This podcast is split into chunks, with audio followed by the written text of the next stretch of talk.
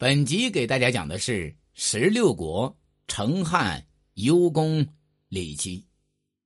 李七字世月，蜀郡成都县人，成武帝李雄之子，成哀帝李班堂弟，成汉第三位皇帝。玉衡二十四年，李雄病死，侄子李班继位。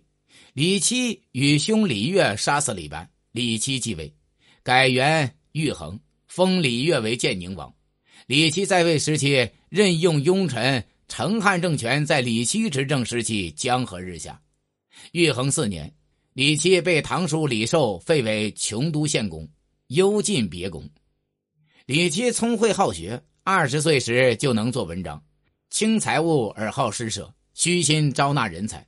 出任建威将军，其父李雄让儿子们和宗室的子弟们各自凭恩德信义聚集众徒。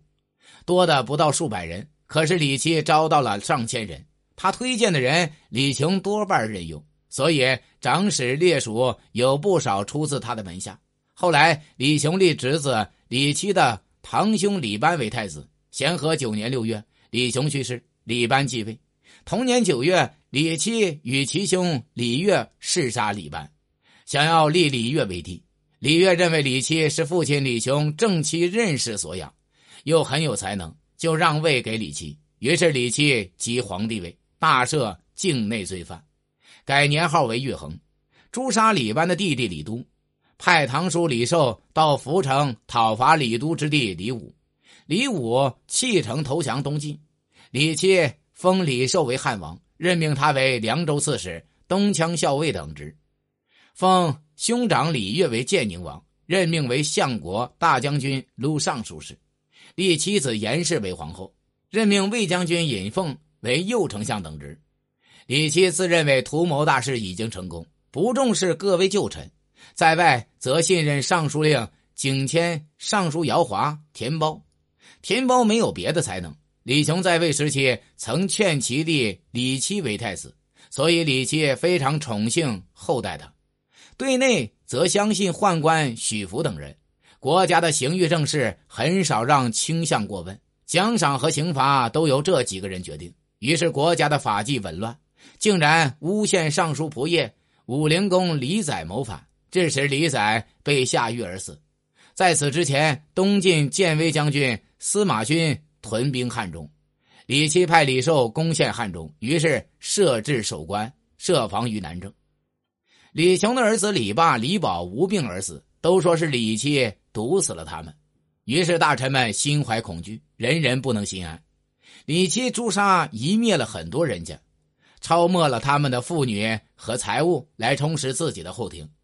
宫内宫外人心惶惶，路上相见也只敢用目光打招呼，劝谏的人都定了罪，人人只想苟且免祸。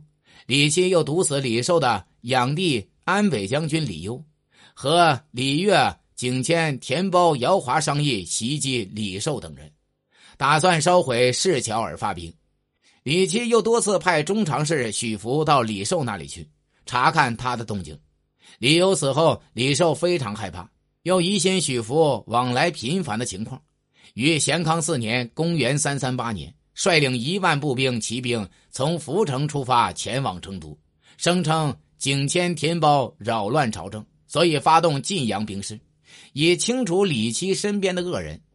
李寿到达成都，李七、李月没料到他会来，一向不加防备。李寿于是占领成都，驻兵到宫门前。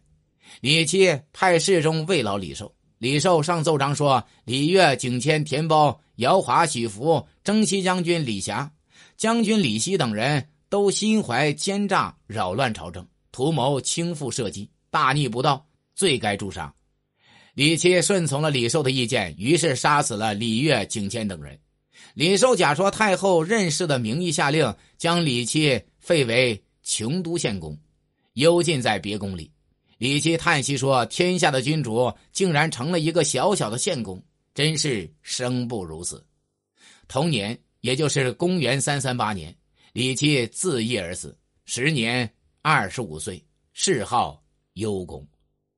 本集已经讲完，下集讲的是十六国成汉昭文皇帝李寿。